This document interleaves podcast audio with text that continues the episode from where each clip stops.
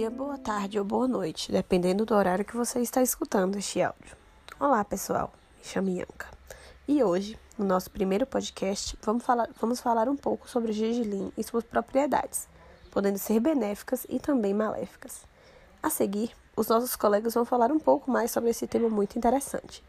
Os participantes desse áudio são eu, Yanka, Michael, Clara, Emily, Clayton, Felipe e Graciele. Eu vou começar a falar um pouco sobre o gergelim.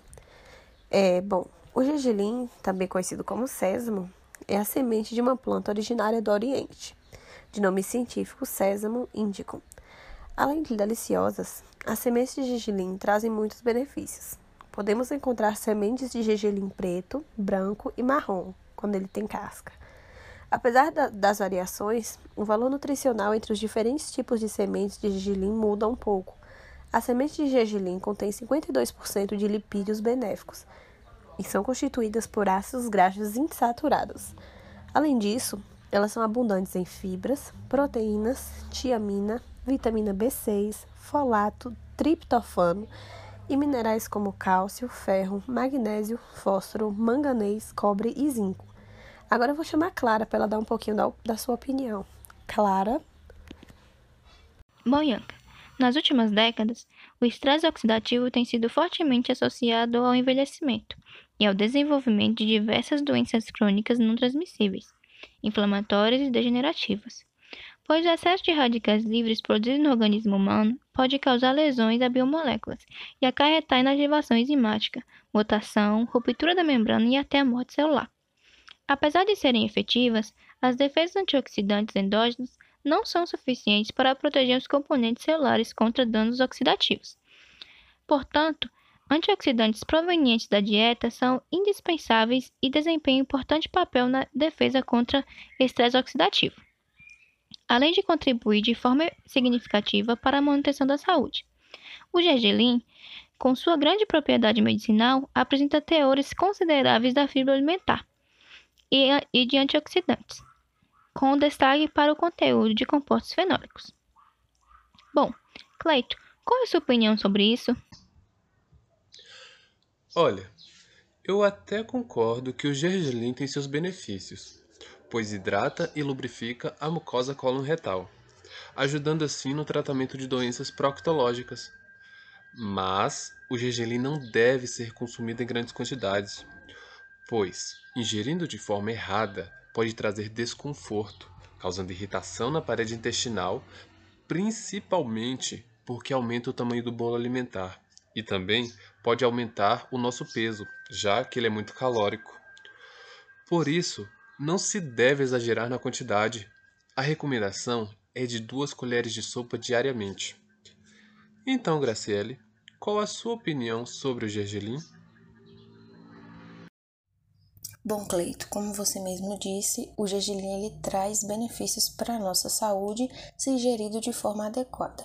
Essas, esses benefícios vão ser devido às suas propriedades analgésica, antioxidante, anti-inflamatória e antimicrobiana.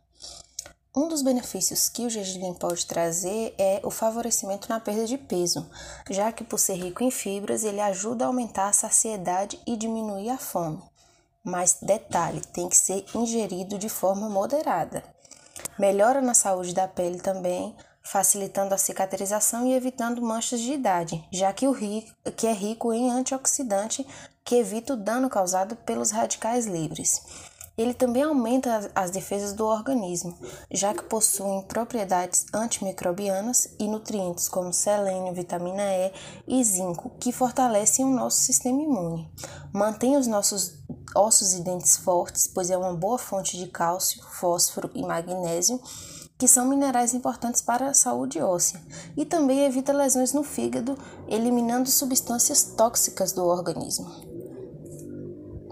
Agora, o que vale ressaltar, como o Clayton disse, o gergelim não tem apenas benefícios, ele também tem seus malefícios, e um dos principais se dá para quem tem colite, que a colite ali vai ser inflamação no intestino grosso, então, você consumindo o gergelim, que é um alimento muito fibroso, ele pode acabar agravando a doença, por ter muitas fibras e né, agravar a inflamação do intestino grosso. E também pode até mesmo piorar a questão da, da, da liberação do bolo fecal. Então é muito importante saber que também o gergelim ele também tem bastantes malefícios. E agora eu gostaria de escutar a opinião de Emily e de Felipe. Sim, eu entendo que o gergelim ele pode ter aspectos negativos, mas ele também tem aspectos positivos. Como, por exemplo, ele melhora a saúde gastrointestinal e regula os níveis de açúcar no sangue, já que contém liganos, um tipo de fibra solúvel que ajuda a hidratar e aumentar o volume das fezes. É, ele também reduz o risco de doenças cardiovasculares, já que ajuda a diminuir os níveis de colesterol. Também ajuda a controlar a pressão arterial, pois é rico em ácidos graxos poliinsaturados, sesamina e vitamina E, que atuam como anti-inflamatórios e antioxidantes, ajudando a relaxar os vasos sanguíneos. Também previne doenças neurológicas que contêm selênio, colina, vitamina B e vitamina E, que são nutrientes importantes para a saúde do cérebro. Ele também melhora a função reprodutiva em decorrência do aumento dos níveis de testosterona e dos seus efeitos antioxidantes. Também não contém glúten e pode ser consumido por pessoas que têm intolerância a essa proteína. Então, veja bem, o gergelim tem muita fibra. É, logo, devemos tomar cuidado.